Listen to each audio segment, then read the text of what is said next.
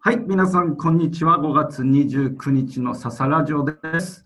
今日も盗作疑惑のある佐々木と、ズームの画面が暗いのは涙を隠すためなんじゃないかという疑惑のある増田咲子と一緒に思います。よろしくお願いします。お願いします。というわけでね、今日最終回なので、えー、マイ名アシスタントは今別に噛んだわけじゃないからね。マイアシスタントっていうの、マイメイアシスタントっていうことでね。言っただけで別にマイクメイを噛んだわけではないという、ね。あの、実はね、これね、あの、テイク2っていうことで今実はいるということで、最初にちょっと噛んでしまって今取り直しているという状況なんですけれども、はい。というわけでいよいよ最終回です。はい。最終回。そう。終わる日が来る。そう、まあ終わる日が来たね。なんか、まあ緊急事態宣言が明けて、まあ、リモートワークもぼちぼち解消されていくだろうというね、このちょうどいいタイミングだったのかなというわけで、約2ヶ月にわたってお送りしてきたわけなんですけれども、まあ、今日は軽く振り返りもしつつ、うそうですね、僕がこう、さきちゃんいじりに溜め込んでいたネタも、もう一気に放出をしていこうかなというふうに思っています。い やだ、そんなにあるの？うん、溜め込んでて結局使い切れなかったからな。そう。あ、で、ちなみに冒頭のですね、盗作疑惑のある佐々木というところで言うと、えっ、ー、と、まあ、先日の、えっ、ー、と、笹ラジオの中で、名もなき火事の話をさせてもらって、で、まあ、名前とかつけるとね、昇格するよねって話をさせてもらったんですけれども、えー、まあ、さきちゃんが、えー、っと収集してきた情報によると、実はもう名もなき家人に名前を付けましょう的な本が存在してたんだよね。みたいです。うん、でちょっとその詳細を聞くと、まあ、ほぼ佐々木が言ってたことと同じことを言っているということで、まあ、佐々木に盗作疑惑がかかっているというところでございます。なんとなくこう世の中の、まあ、世の中の盗作疑惑って多分ね、あのまあ、いろいろとそのいろんなパターンあると思うんだけれども、その悪意のない盗作疑惑っていうのは多分こういうふうに生まれるんだろうなって個人的に今回思う。確かに。私は、私は無実です。いや、今やね、誰でも表現ができる時代ですからね。やっぱこういうこともね、起こるんですね。うん。はい。というわけで、今日はせっかくなので、今まで溜め込んできたさきちゃんいじりを、えーと、全部放出していきたいと思うんだけれども、えっと、どうしよう怖い。こまあまあそう、だからね、例えばだけれども、うんうん、えー、不倫は許せるけれども、東出君は許せないさきちゃんと一緒にお送りした。あ、そういうやつね。そうそうそう。あ、なになにどういうやつだと思ってたの？いや、なんか、ガチいじりかと思った。あ、違う違う違う、いじ、そんな、最後にそんないじめはしないぜ。うん。あ、なるほど、なるほど。あまだまだあったんですね、そんなに。いじりというか、あれだね、だからその冒頭のつかみのところ、つかみシリーズの、かみストックですね。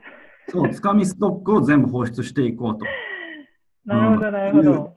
あとはね、そう、はい、えー、シングルマザーに引っ張られてシングルファザーって言いがちなさきちゃんっていうのはね。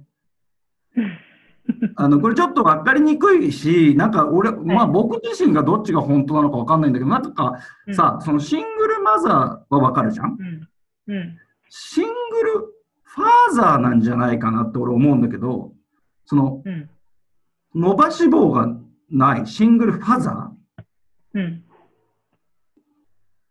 で、なんか俺、違うんじゃないかなと思う。正式名称はシングルファーザーが正解なんじゃないかなってこう思っちゃうんだけども、そんなことない。シングルファーザーだと思ってました？でもなんかね、ネットでシングルファーザーって入れると、それはそれで出るから、うん、なんか、なんか、まあ、なんかこれあんまりこう、つかみに使っても、いやいや、お前間違えてるよって言われそうだったから、ちょっと自信がなくて、あの、言わないでおきました。なるほど、なるほど。で、あとね、えっと、うん SNS に芸能人みたいな写真をアップする人が嫌いだけど、本当は欲望に素直な人を羨ましいと思うさきちゃんとお送りしたいと思います。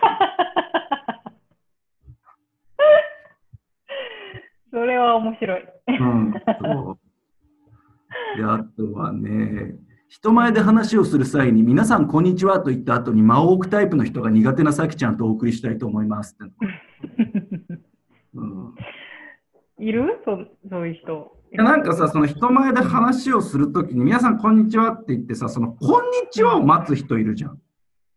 あれ？タモさんみたいな感じ？いや、もう、ああああいうふうに盛り上がってる場面だったら全然いいんだけど、もう、その、いわゆるなんだ、そのイベント、その、社サラリーマンたちが集まってるさ、イベントとかでさ、そんなさ、まあ、こんにちはって司会とかさ、まあ、スピーカーの人に言われてさ、こんにちはって帰ってくるわけないじゃん。うんうん。で、なのになんか、こんにちはって言った後に間を置いてみんなのこんにちはを待った結こんにちはを待った結果、なんか微妙な、うんじゃーみたいな感じが会場をこうなんか、轟くみたいな、なんかあれがすごい嫌でもう、もうそこの間はいらないだろうっていつも思ってたの。そんな間取る人いるんです、ね、いる、結構いるのよ。これちょっとそのイベントとかあった時に、あ、でもそれはね、そのなんだろう、どういうイベントかにもよよるんだよ。その話してる人がやっぱりそれなりなインフルエンサー的な人で、もう会場自体が温まってる状況だったら、こんにちはって言ったら、こんにちはって帰ってくるんだけれども、うんうん。お前誰やねんみたいな人が、やっぱりこんにちはって言ってみんなのこんにちは待ちをすると、なんかね、その、なんだろう、こう、盛り上がったのかわからなくて、みんな調べながら様子を見るみたいな間がどうしてもうん。生まれがちなのかなっていうことで、うんうんうんうん。まあ、できればその先はこれ間を置かないでほしいというふうに思っていうやつだね。で、あとはなんだ、どうしても名前を思い出せないときは、Facebook やってますかって聞くさきちゃんとお送りしてます、ね。それはね、あの、本当ですね。まあそうだ、ね。おいや、俺自身もね、これは確かにこれ便利だなと思って、Facebook って、まあそのなんだろう、まあ大体みんなさ、そのフルネームというか、あの正式、うん正式名称ってなんだ、本名か。本名で登録、あれはしてるよね、みんな。でもなんかさ、こうえ英語、ローマ字で表記してたりとか、漢字で表記してたりとかって、その結構人によって違うじゃない？うんうだからあれは結構その登録が何なのかって聞くのは結構いいよね。ん。うん。いや、うまい、うまいやり方ですね。そうだよね。うん。うん。そうだからこれはまあまあ、あの、や、まだやったことない人にはおすすめかなっていう。で、あとはね、あとこれもね、結構さきちゃんっぽいよね。えっとうん、辛そうな仲間を励ますときは、辛いという字に一踏ん張りの1を加えると幸せになるよと伝えるさきちゃんとお送りしたいと思います。そう。優しい。それは面白い。うん。優しいよね。さきちゃんの優しさが。確かに過去に言ったことあるかもしれない。言ったことあるんかい。そうか。そう。はい。というのとね、あとなんだっけな。そう。あと、これ結構シンプルなやつで、えーうん女は30からって言い張るさきちゃんとお送りしたいと思いますってね。なるほどね。うん、そのなんだろう、結構ね、文章長い系もあるけれども、そのパンとね、文章短い系のいじりも当然いくつかご用意しております。あとなんだろうな、もうもうもっとしもっとシンプルなやつもあるよ。あの、うんえー本当はブラック増田と一緒にお送りしますっての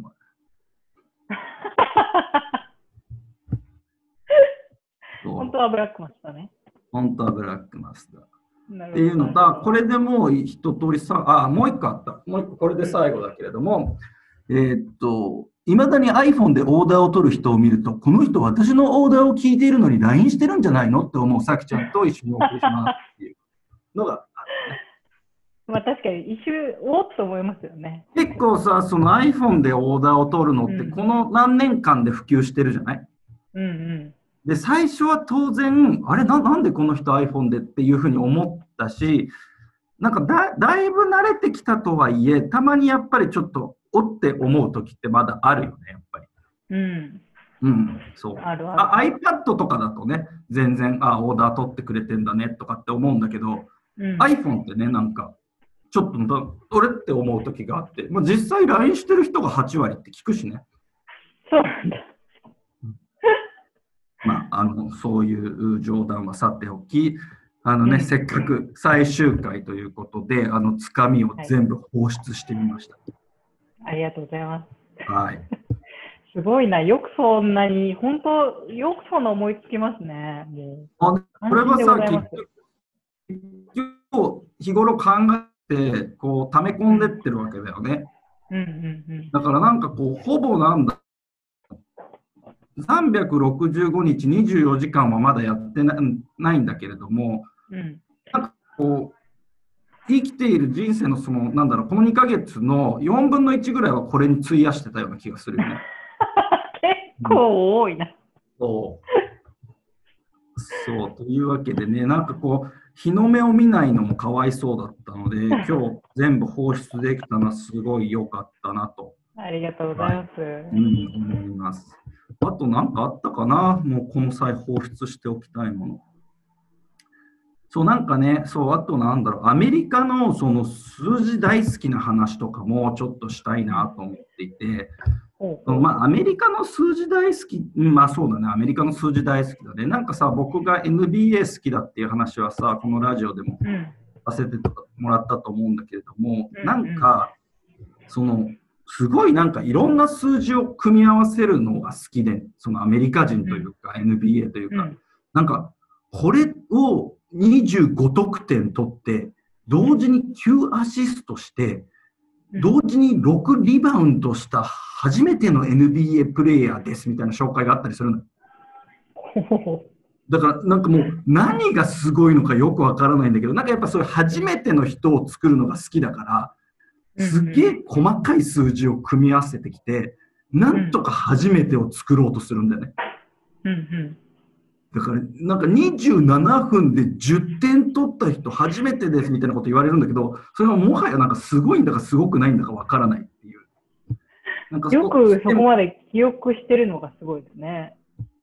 そう、なんかね、そうだから好きなんだろうね、そういう初めての人を作るのがな。だからなんかこう、名誉、名誉を作るのが好きなんだろうね、やっぱりな。なるほど、なるほど。わかんないけど、そのほら、寄付するとさ、あのすごい名誉だったりするじゃない、向こうの文化って。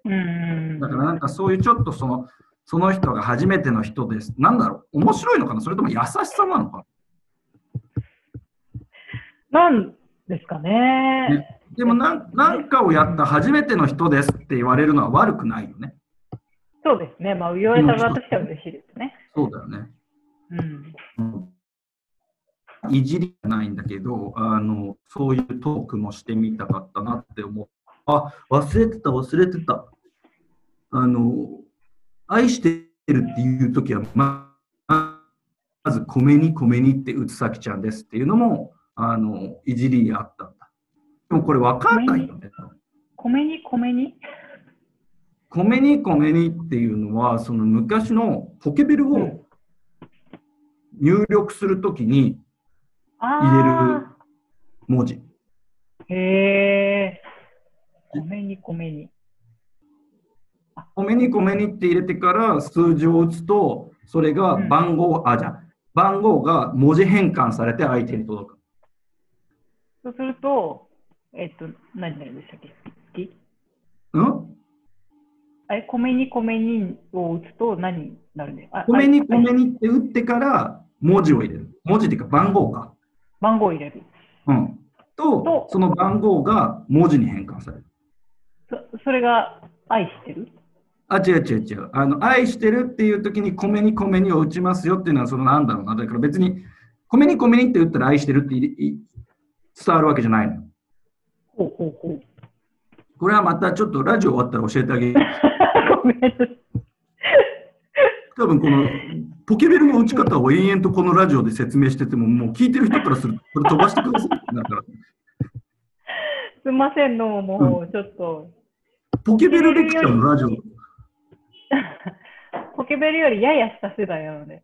ああ、そっか、残念だよ。うん、というわけで、というわけで、すべてこれで、そうね。はい、これで、そう、私は、うん、そう、大体しゃべ喋ったというかあれだね。そう、うんえーっと、つかみの、つかみは放出だね。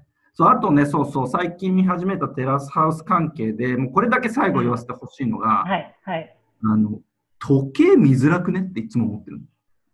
あー、時計見づらいね、確かに。見づらいよね。だからなんか今が何時なんだみたいな演出でさ、時計パッて映すんだけどさ、もう、うんうんうんなんだ、ステージ ?9 時とかさう、んうん。もうステージとかほぼ何何何時かわかんないよね、あの時計。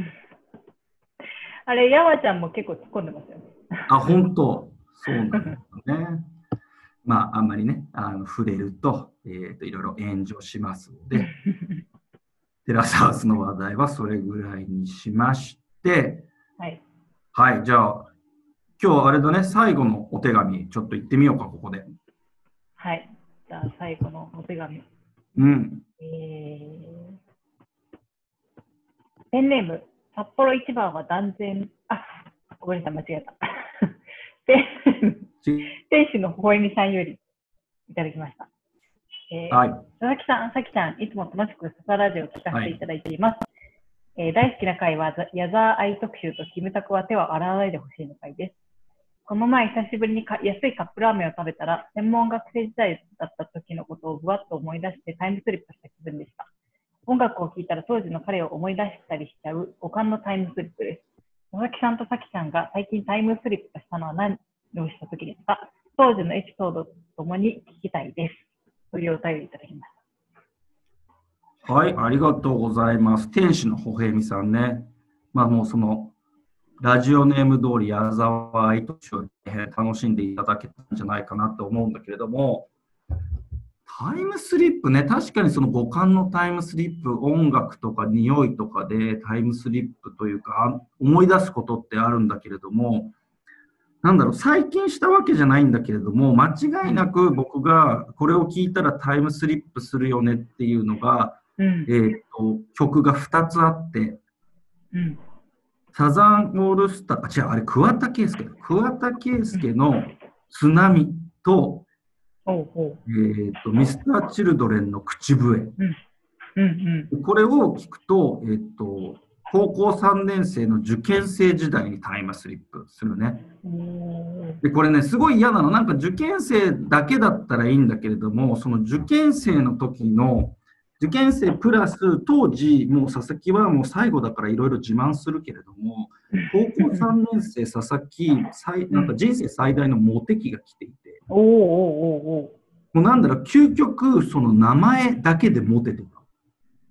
名前だけで持ってて。そう、予備校に通ってたんだけれども、うんその点数とか、点数、得点上位者とかが張り出されるのよ。うんうんで何校かこうなんだろうその東京校とか渋谷校とかなんかなんとか校みたいなその支部がいろいろあるんだけれども、なんかこう東京校の佐々木大輔国語何点みたいなのが張り出されていて。もうその佐々木大輔プラス点数だけでこの人はすごいかっこいい人だっていうのがそのうん違う学校違う予備校の校舎で噂になるっていう。めっちゃすごいじゃないですか、それ。そう。だからなんかそう、あの、うん口笛とかその津波を聞くと、その当時のなんかその、そのなんか、なんだろう。そのぜいい思い、なんか恥ずかしい思い出なんだよ。なんか、あ、そんなことあったな、みたいなことがなんかこう全部思い出されるから、すごい甘酸っぱい気持ちになって、うん。すごい。いや、でも佐々木さんなんかあの、若い頃、月刊ストリートニュースとかに載ってそうですもん。月刊ストリートニュース懐かしいね。そんなタイトルの雑誌ありましたよね、なんか若者の。それはだってつば妻夫木君でさえそこでデビューしたやつでしょ、うんうんうんそうですよね。いやもうもう世代的には伝説の高校生の雑誌だよね。持ってませんよ、佐々木さんはもうだって甲子園を一途に目指した丸坊主のニキビ面でした。そうなのでね、そういう、そういうのはあったかな。匂いは、匂いはなんかないけど、その匂いはタイムスリップはしないけれど、うん。こう、なんだろう、瓶詰め、あなんつうんだ、お相撲さんの匂いってあるよね。お相撲さんの匂い？なんだ、びなん瓶詰め油っていうのかな、あれ。瓶詰め油。あお相撲さん独特の匂いがあるのよ、なんか。それは、な、な、何な、分解すると何の匂いなんですか？それはね、ちょっと。に多分、その曲げに塗ってる油がある。あで、その油がすごいいい匂いがして、ーうんそのなんだろうへー僕が住んでる地域柄結構お相撲さんに会うことが多いので、その匂いを嗅ぐことが多いのね。うんうん。そう、だからその匂いを嗅ぐと別にタイムスリップしないんだけれども、お相撲さんを思い出すっていう。で、それによく似た香水をつけてる同僚がいたのよ。で、実際いい匂いだから僕も調べてみたら、確かに香水になってるのよ、それ。へえ。それというか別にお相撲、パフュームお相撲さんとかじゃないのよ、当然。お相撲、そのなんだろう、白鵬をイメージしたパフュームとかっていうわけではないんだけれども、ちょっとこうインスパイア、そう、インスパイアされた匂いのあの香水っていうのは実際販売されていて、実際その同じものを同僚がつけていたかどうかはわからないんだけれども、その同僚からお相撲さんと同じ匂いが毎日してたから、毎日僕はその子の匂いを嗅ぐたんびに、男の子なんだけれども、あの、両国国技館を思い出すっていうのはね タイムタイムはスリップしてないんだけれども、場所がスリップするっていう。プレイプレイススリップはあったね。うん。その後輩の子もなかなかすごいですね。あの、なので、もういや実際なんかね、いい匂いだから、なんか上品な香りなのよ。だからなんか実こ際はね。うう、ん、そう、だからなんだろう、だ男性がつけるには多分結構いいいいいいんじゃないかな。つけやすい。うーんそのなんか変変に、なんだろう、エロくないというか、うーん。うん、感じがするから、なんか、つけやすい、まあ、デビューはしやすいんじゃないかなっていう。うん、僕自身ももう少しなんだろう、加齢臭がきつくなってきたら、ううん、そうそういう匂いをこう振りまいていきたいなというふうに思いますね。こう、パフューム、お相撲さんの匂いに。そうそうそうそう、白鵬の香りを添えてみたいなね。白鵬の香り。うん なるほどね。ちゃんは何かありますか、そういうの。そうですね。あの、最近ちょっと暖かくなってきて、うん、家の周りからこう、虫の声がだんだんするようになってきてませんか、うんあの、リーンみたいな。うん、あの、私、実家の周りがすごい田んぼだったんで、うん。夜ね、カエカエルの合唱とか虫の声すごいよく眠れるんですよ。あ、逆に？うん。だそれを聞くと結構心が落ち着いて、うん。あの、それ実家を思い出すっていう。なるほど。え、でもさきちゃんの、だって今住んでる場所ってそんな虫の声しないでしょ、いいや、いあの、意外とね、するんですよ。あ、そ そうそうそうそうそう。結構周りになんか木が、木やら草やら生えてるので。う。まあいいね。うん。じゃああれか、あんまり虫の音が聞こえなくて、ちょっとなんかこううん眠れない夜なんかは、あえて YouTube で虫の音とかを聞きながら寝るタイプだ。あ、そうですね、本当本当？あの、マジ？本当に。あれしたことあります。あ、そ眠れない時とか。う。なるほどね。なんかそれじゃあちょっとね、あれだったね。うんもう少し早めにあのその情報をもらっていたら、あの、うんつかみのネタに一つ、それはもうつかみばっちりですね。はい、そう、好きな虫の音色はコオロギですとかって言えたね。うんはい。はい、というわけで、天使のほほやみさん、ありがとうございました。はい、ありがとうございました。じゃあ、もうもうそろそろね、最終回ということで、まあ、お互いこうちょっと振り返りをしてみたいなと思うんですけども、さきちゃん、2ヶ月にわたってササラジオどうでしたか？いやー、面白かったです。こんなに、まさか自分がラジオのパーソナリティじゃないですけど、こんなにあの音声に乗せて何かを喋るということをするとは思わなかったので、もう、やりたいことやっちゃった気分です。なるほどね。まあ、今で飛んでたからなんて全然聞こえなかったんだけど。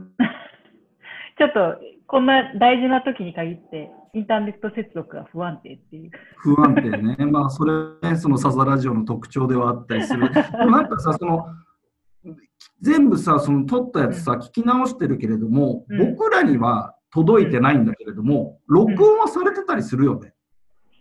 そうですね。うんううん。ん。だからさきちゃんが今言った、そのなんだろう、2ヶ月の振り返り、ごめん、佐々木はほとんど聞いてないんだけれども、リスナーは多分聞けたかもしれないので、あえてもう一回聞かないでおきます。うん後のお楽しみで、はい。うんああ、そうか、よかったっていう、ちょっと言葉だけ入れといて。そうだね、でも本当に、まあ、僕自身もね、こう初めてやって、なんかこうね、わかんない、その、もう多分ね、そのリモート、リモートで多分みんなその、暇だろうな、暇だろうなって言い方変だけれども、うんうん。なんか慣れない環境で働いてるなと思ったので、なんかこう、まあちょっとでもね、こう、10分15分、なんかこう、僕自身が結構そういう BGM を聞きながら、その、仕事をするとか勉強するのが好きなタイプなので、うんなんか僕とさきちゃんのおしゃべりがなんかこう、オフィスにいるような感じで、オフィスで、その隣に座ってる同僚たちがちょっと喋ってる。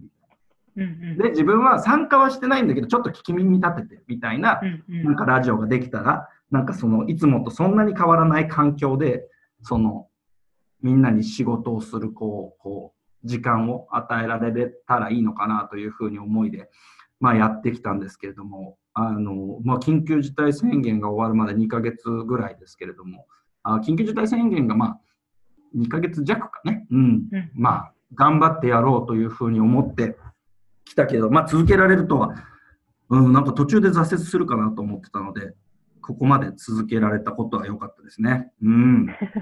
これも、ひとえにさきちゃんがここまで付き合ってくれたおかげですね。いやいやいや、そうねあもうね、ここまでね、毎日毎日ネタが出てくる佐々木さんが本当すごいなと思って。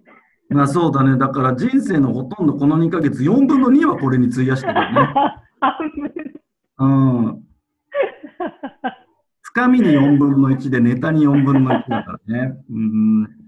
そう。いやいや、すごい。でもなんかね、これを最初はやっぱりちょっとしんどい部分もあって、ネタが出てこなかったりっていうのもあるんだけれども、やっぱりこう、そういう脳になってくるなっていう感覚が1ヶ月ぐらいから、なんかこう、ちょっとモードが変わるというか、うん。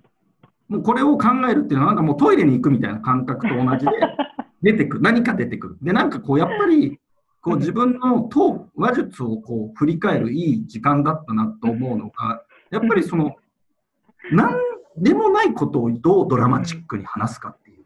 おおなるほど、なるほど。そうみんなが普通に喋ったら A を A で伝わ伝えちゃうんだけれども、そこをやっぱり感情を込めることによって A をうん ABC で伝えられたりとかっていうのがあるから、なんかそれを、もうなんだろう、本当にさっきちゃん言った通り、自分自身の声をこんな毎日聞くことがないので、うんううん。